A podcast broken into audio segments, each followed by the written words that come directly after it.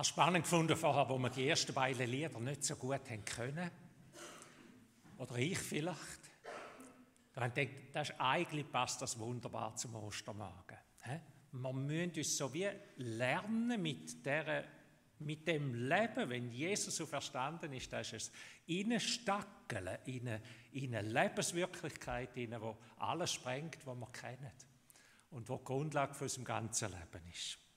Die Verstehung von Jesus ist eine gut bezügte historische Tatsache. Ich habe auch schon darüber geredet, dass es ganz viel Gründe gibt oder gar nicht mehr viel Gründe gibt, um nicht mit dieser Wirklichkeit zu rechnen. Aber die historische Tatsache ist nicht in dieser Art vielleicht wie alle anderen. Ob ich daran glaube, dass im Juli 58 vor Christus die Julius Caesar bei Bibrakte die Helvetier geschlagen hat mit Hunderttausenden von Toten, das ändert nichts an meinem Leben. Aber ob ich daran denke und weiß und daran glaube, dass Jesus Christus so verstanden ist, das ändert alles an meinem Leben. Alles. Der, Im Neuen Testament werden uns fünf Züge ganz besonders werden wie führen kommen, Züge von der Auferstehung. Es heißt nebst, nebst allen vielen anderen, es, Jesus ist im Jüngerkreis, immer wieder im ganzen Kreis ist er erschienen als Auferstandene. Einmal sagen es 500 Leute, die miteinander zusammen waren und Jesus ist da gestanden. Aber die fünf, die werden ganz speziell erwähnt, was sie erlebt haben. Und ich möchte mit euch diesen fünf Zeugen heute Morgen angehen und fragen, was denn das Besondere ist von dem, was sie an der Ostern und in der Auferstehung erfahren oder vielleicht auch gelernt haben und wo ganz ähnlich vielleicht auch in unserem Leben so kann sein. Die Maria von Magdala, die erste Zeugin, sie ist Jüngerin geworden. Wir haben es am Anfang schon ein bisschen gehört. Sie ist Jüngerin geworden, weil Jesus sie geheilt hat. Sie hat einen Trümmer, nur noch Trümmer von einem Leben gehabt. Sie, hat, sie sagt, ich bin von sieben Dämonen besessen und Gott hat mich geheilt. Wahrscheinlich hat sie ganz ein finsteres Leben gehabt.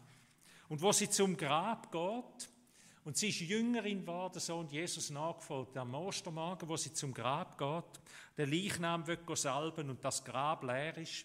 Da rennen die anderen Frauen, die mitgegangen sind, sie sind ihrer drei da rennen die eben ziemlich gleich weg in einer Aufregung und Maria ist noch so geschockt gewesen. Sie sagt, ich bin vor, ich bin vor dem Grab, vor dem Höhlengrab stehen geblieben. Und dann irgendwann sieht sie den Gärtner und sie geht auf ihn zu und sagt, woher habt ihr mein Herz getragen? Das ist noch das letzte Liebeszeichen, das wir ihm haben wollen der Leichnam salben. Und sie erkennt nicht, wer der Gärtner ist. Ihre Augen sind gefangen in dem, wo sie mitgenommen hat vom eigenen Leben, wo sie denkt hat, so ist das Leben. Eben, sie hat wie das Lied noch nicht können singen.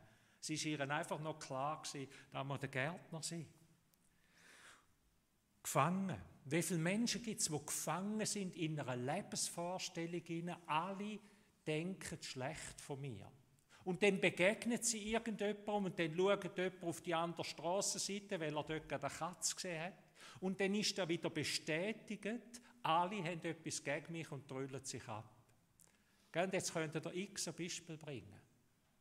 Und hoffentlich denken ihr ähnliche Beispiele auch im Leben. Maria ist so gefangen in ihrem Denken, jetzt ist Jesus tot. Das ist auch ein, das ist auch ein riesen Schock gewesen. Und dann sagt der Gärtner ihr Maria. Maria. Und wo sie da hört, da gehen ihre Augen auf, in einem Moment, und es geht ihr Herz auf. Wahrscheinlich hat sie in dem Moment Jesus einfach umarmt und druckt. Es steht nicht dort. Aber was dort steht, heißt, was dort steht, ist, dass Jesus gesagt hat: Maria, tu mich nicht klammern. Es steht nicht dort vom Wort her, tu mich ja nicht berühren, sondern tu mich nicht klammern, tu mich nicht festheben. Weil Jesus hat seinen Jüngern mehrmals gesagt, berührt mich, ein Geist hat kein Knochen und Haut, wie ich das habe, langt mich an. Aber in dem Moment hat er gesagt, Maria, tu mich nicht klammern, lass mich los, ich muss zum Vater gehen. Und, und äh, sagst du den Jüngern, was du erlebt hast. Die Botschaft von der Maria, meine ich, am Ostermorgen ist, Glaube heißt Liebe. Glaube heißt, dass wir lernen, auf die Stimme zu hören, wo sagt Maria, Hans-Peter. Auf, auf den Herr hören, wo meinen Namen kennt und mich so anredet, dass mein ganzes Leben ein anderes ist. Dass alles in einem anderen Licht steht. Glaube heißt nicht etwas über Gott wissen, nicht seine paar Antworten haben über Gott, sondern seine Stimme kennen. Glaube heißt ihn lieben. Voll Liebe die Stimme kennen, die zu mir sagt, Hans-Peter. Hörst du die Stimme? Kennst du die Stimme? Und sonst wäre Ostern höchste Zeit, zum zu sagen, ich will, ich mich ausstrecken, dass ich die Stimme über meinem Leben kenne, höre und kenne die Stimme, wo mich geschaffen hat, wo mir das Leben gegeben hat und wo mir die ganze, wo mir die Ewigkeit gibt und wo mit mir wird unterwegs sein. Der zweite Zeugen ist der Johannes. Ich habe Johannes mit seiner Botschaft zusammengefasst als Glaube ist Denken. Und ich habe das äh, Anstöße, also nicht jetzt da, das ist meine Zusammenfassung, aber die Anstöße habe ich unter anderem auch vom Timothy Keller genommen. Viele von euch kennen seine Bücher auch. Der Johannes. Die Frauen, wo die Frauen vom Grab zurückkommen, in den Jüngerkreis, in den Mannenkreis hineinkommen, das sind erst die Zweiten dann gewesen, da rennen die Männer sofort los und wollen schauen, was da die Frauen erzählt haben. Der schnellste heisst, sagt Johannes gewesen. Er hat den Petrus überholt. Aber er ist nicht ins Grab hineingegangen zuerst, sondern ist vor Schreck stehen geblieben. Der Johannes, der Gewundriger, der Pfitziger, der ist sofort hineingegangen, schauen, was da Sache ist und nicht. Und dann heißt es nachher vom Johannes, er sei auch ins Grab hineingestanden und hat die Tücher gesehen dort liegen. Und dann heißt es, er sah alles und er glaubte. Was hat Johannes gesehen? Er hat Tücher gesehen. Und das griechische Wort, das dort gebraucht wird, heißt bedeutet eigentlich, dass die Tücher nicht einfach hergeschmissen sind, wie ein Haufen, oder wenn man da Dreckkleider hergehen vor die Waschmaschine zum Waschen oder so, sondern dass sie zusammengelegt sind. Die Grabtücher, die Leichentücher, wo der Leichnam eingewickelt war, sind zusammengelegt, sind ordentlich dort gelegen. Er sah und glaubte. Nochmal ein interessantes Wort, wo da gebraucht wird. Das Wort sehen ist wenn ich jetzt auch das so sage, das ist nicht Pleppo, wo wir jetzt denken, ja, das tönt nachher wie blicken oder etwas erblicken, sondern es ist das Wort Theoreo. Ganz genau, theoretisieren. Er hat, wo er gesehen hat, hat er überlegt, was ist da Sache. Also es ist ein Schauen es müsste eigentlich mehr, mehr heißen, er hat, er hat gestaunet und hat angefangen, es hat alles gerattert in ihm hinein, wo er hergeschaut hat. Was gibt es denn zu schauen in einem leeren Grab und mit Tüchern, die dort liegen? Er hat sich überlegt, was ist passiert. Er hat eine Erklärung gebraucht für das, was er jetzt hier gesehen hat. Was ist passiert? Wenn Finden den Leichnam gestohlen haben, die Theorien, die gibt es bis heute, äh, aus irgendwelchen Gründen, dann hätten sie nicht Tücher schön hergelegt. Dann hätten sie, das wäre nicht ihre Idee gewesen. Glaube ich nicht. Es gibt noch zweite Überlegung. Wenn Freunde den Leichnam gestohlen haben, zum nachher zu sagen, er ist auferstanden, wieso hätten sie den Tücher sollen schön dort herlegen Hätten sie ihren Herr nackt und bloß weggetragen, wo so schön eingewickelt war in Leichentücher? Ich glaube es nicht. Die Verwesung, die schon eingesetzt hat, komisch. Wenn er scheintot war und nach der Kreuzigung, nach zwei Tagen wieder wie zum Leben erweckt ist aus dem Halbtod, wie hätte einer, der so gemartert worden ist, sich können aus dem Kokon selber befreien, die Kraft dazu haben und wieso würde er dann natürlich schön zusammenlegen?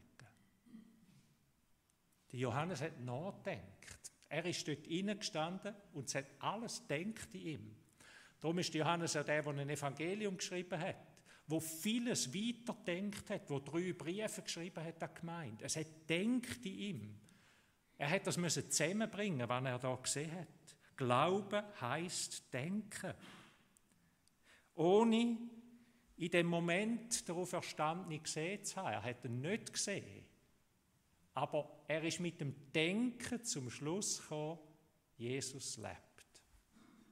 Alles hat, es hat, er hat alles, was er mitgebracht hat, im Vergleich zu der Maria, sie hat mitgebracht, da gibt es ja alles nicht. Und der Johannes hat alles mitgebracht und hat etwas gesehen, es hat denkt und er ist durchs Denken zum Glauben gekommen.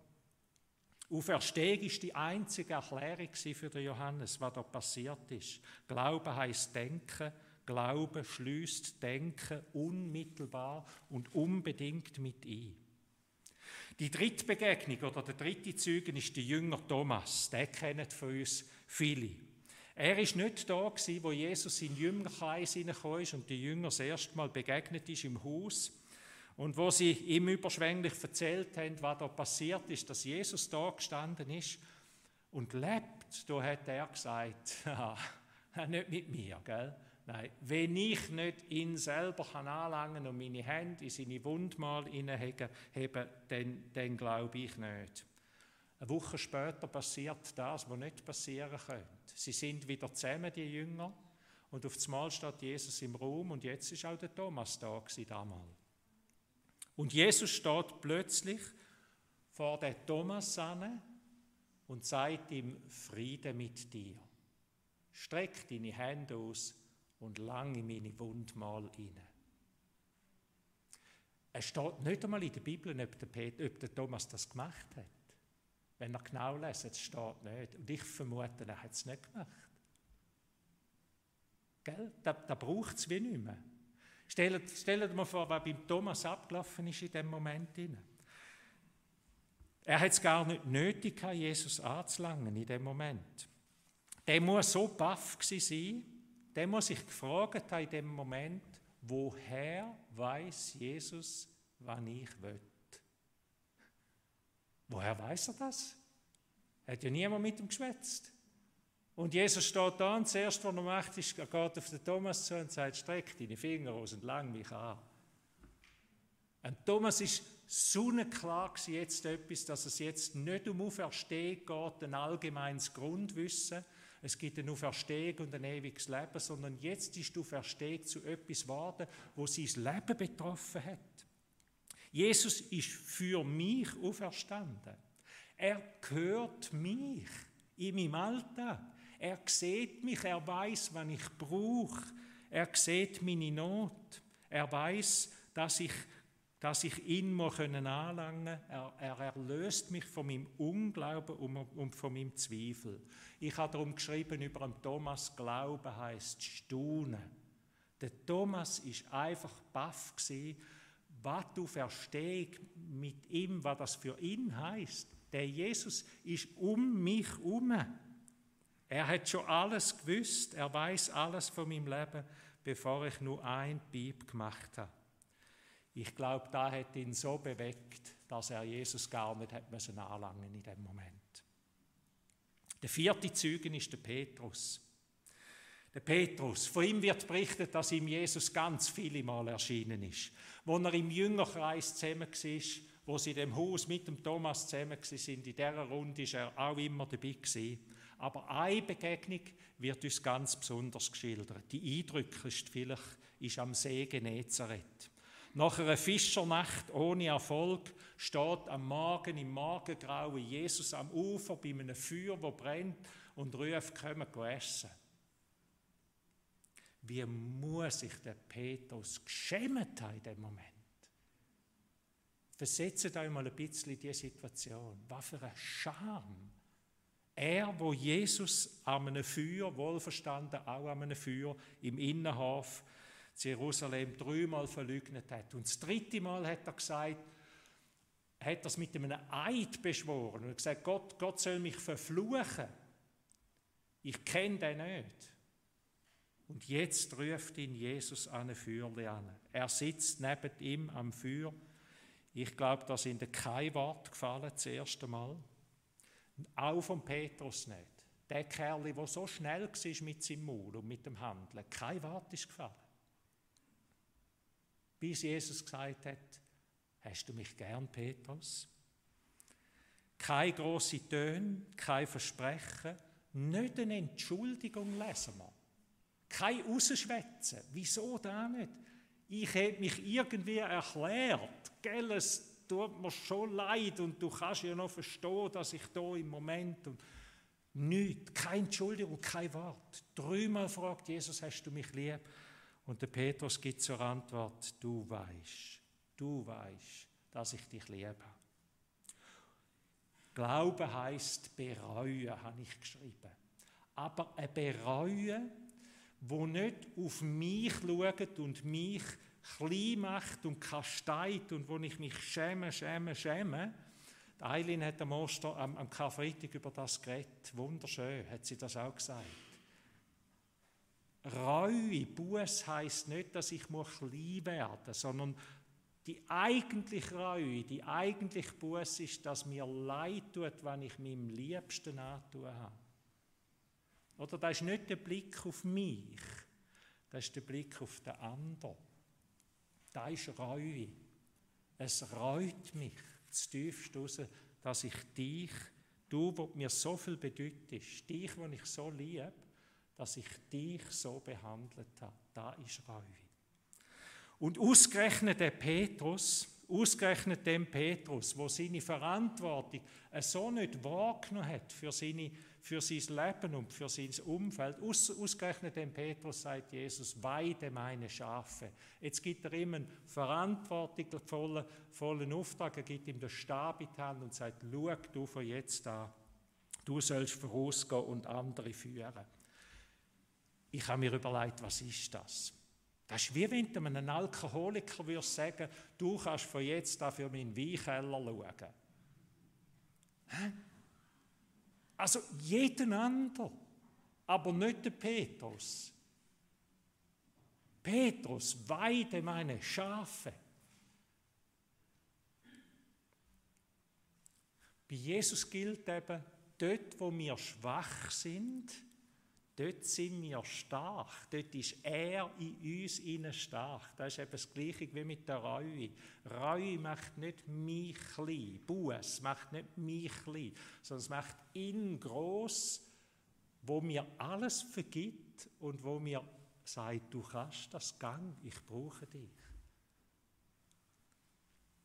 Glaube heißt bereuen, dass ich Gott zu wenig geliebt habe gibt ein wunderschönes Lied vom Angelus Silesius in unserem Kirchengesangbuch 682. Er schreibt genau das Gleiche. Er sagt, es ist mir leid, ich bin betrübt, dass ich so spät geliebt. Und das ist Reue. Es tut mir, es reut mich, dass ich dich nicht mehr und nicht glinner und nicht immer und nicht mehr liebe. Und der letzte Zeuge ist der Paulus. Der Apostel Paulus. Er ist als Theolog unterwegs gewesen, als Studierter, Auszeichnete. Und er hat genau gewusst, wie Gott ist und wie Gott nicht ist. Und darum hat er Christen verfolgt, weil er gesagt hat, das kann nicht sein. Ein Gott am Kreuz kann nicht sein. So ein Schandflecken, das, das kann nicht sein, geht nicht. Aber der Paulus hat gründlich müssen erkennen, Gott ist nicht so, wenn ich ihn habe. Und Gott, auch wenn Gott für mich keinen Sinn macht, dann ist Gott Gott. Auch wenn Kille 2000 Jahre lang alles vielleicht falsch gemacht hat. Und auch wenn wir heute, du und ich, alles falsch machen. Das ist noch lange kein Grund, dass Jesus nicht auferstanden sein kann. Noch lange nicht. Gott ist anders. Wir brauchen nicht einen Gott, der das Produkt von unseren Wünschen ist. Da haben alle Religionskritiker und der Feuerbach vollkommen recht, die sagen, Gott ist vielmal nur das Produkt von unseren Wünschen. Für da brauchen wir ihn, um ihn irgendwie vor unseren Schlitten anzuspannen, oder? Der Paulus hat das genauso tun, darum hat er Christen verfolgt bis er gemerkt hat, es ist eben anders. Gott ist Gott und ich kann nur staunen und ich kann mich nur auf seinen Weg einladen. wo der Paulus Jesus, wo, wo Jesus dem Paulus begegnet und der Paulus einfach mal zuerst zu Boden fliegt und nicht mehr rauskommt, was jetzt passiert. Da passiert da, was hätte müssen passieren. Der Paulus sagt, wer bist du? Wer bist du? Er fängt an zu fragen. Er beruft sich nicht mehr darauf, dass er alles von Gott weiß und dass er das gar nicht kann sein und, und überhaupt und auf seinen Verstand und alles Mögliche. Er fängt an zu fragen, wer bist du, wo mir da begegnet, wo da mit mir redet? Ich bringe das nicht zusammen. Wie sollen Kreuzigten und Verfluchten am Holz, wie soll der der Erlöser der Welt sein? Glauben, ihr Lieben, Glauben heißt fragen. Fragen, wer bist du? Wie kann das sein? Osterglauben ist ein Glaube, wo, sich, wo uns überrascht, wo uns immer wieder will sagen, Gott ist anders. Komm, komm, lass dich raus, lass dich auf eine neue Melodie ein. Gott ist anders, als du das dir in deinen welchen Träumen auch immer wünschst und vorstellst. Fünf Züge haben wir heute Morgen reden lassen zu uns. Fünf Züge, die bezeugen, dass Jesus so verstanden ist und dass er alles in ihrem Leben neu gemacht hat. Du Verstehst von Jesus ist nicht einfach eine historische Tatsache, wo wir darüber denken können, wie wir wollen, sondern du Verstehst von Jesus ist eine historische Tatsache, die etwas mit uns macht, die etwas mit uns machen will. Etwa 160 Mal steht in der Bibel der Ausdruck in Christus. Es beschreibt eigentlich da, was Christsein heißt oder was Glauben heißt. Ich bin in, in Christus.